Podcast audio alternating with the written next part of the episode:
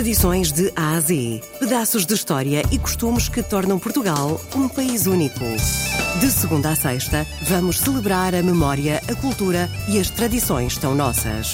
Tradições de A a Z, na RDP Internacional, com Salomé Andrade. Os pastéis de Belém são a iguaria mais famosa de Portugal. Criada por monges, a receita original do doce foi adquirida há quase dois séculos por uma pasteleira do bairro de Belém, em Lisboa.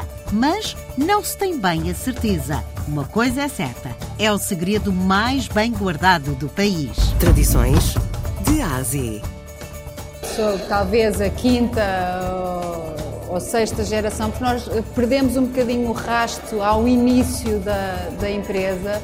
Uh, e porque nem se, apesar de ser uma empresa familiar e ter sempre passado de geração em geração, não passou uh, de forma linear. Tradições de A a Z. Foi por casualidade. Uh, eu licenciei-me em Direito, ainda trabalhei alguns anos como advogada e pronto, e a partir de, de determinada altura confesso que o Direito não, não era uma área que me deixasse assim particularmente deslumbrada.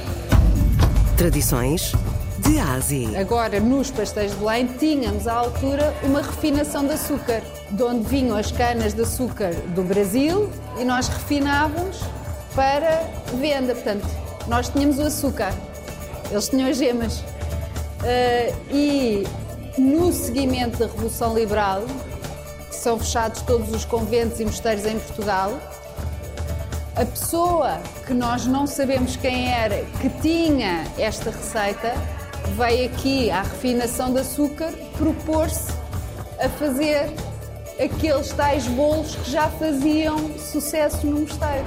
Nessa altura começaram a ser feitos aqui, portanto isto era, para além da refinação de açúcar, nós tínhamos na zona onde é hoje o balcão, tem aqueles armáriozinhos todos, tínhamos uma loja que vendia um pouco de tudo, como, como eram as lojas na altura, sapatos, bacalhau.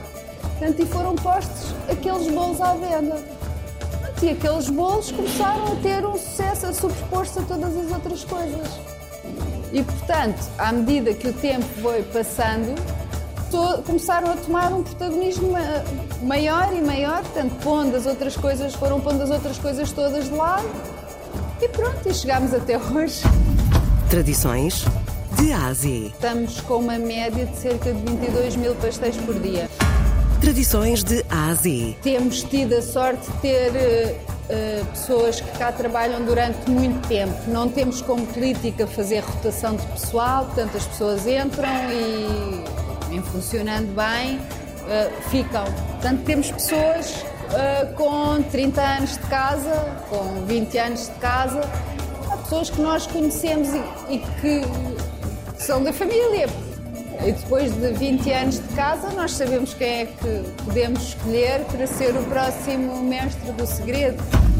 Tradições de Ásia. Há, há muitas pessoas a tentar replicar um pouco a receita, mas de facto a nossa receita é diferente das outras.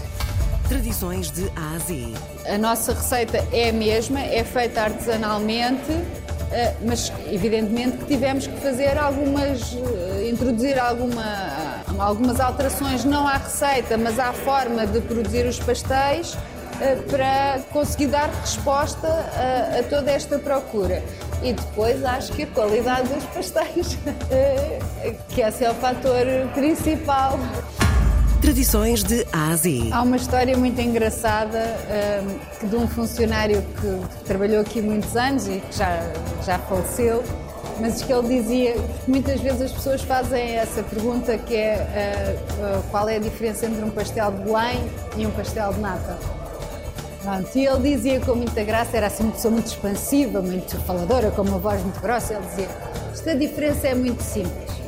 Pastel de nata, as pessoas comem um, pastel de Belém, não se sabe quantos vão comer. Em 1837, iniciava-se assim a fabricação dos pastéis de Belém, segundo uma antiga receita do Mosteiro dos Jerónimos.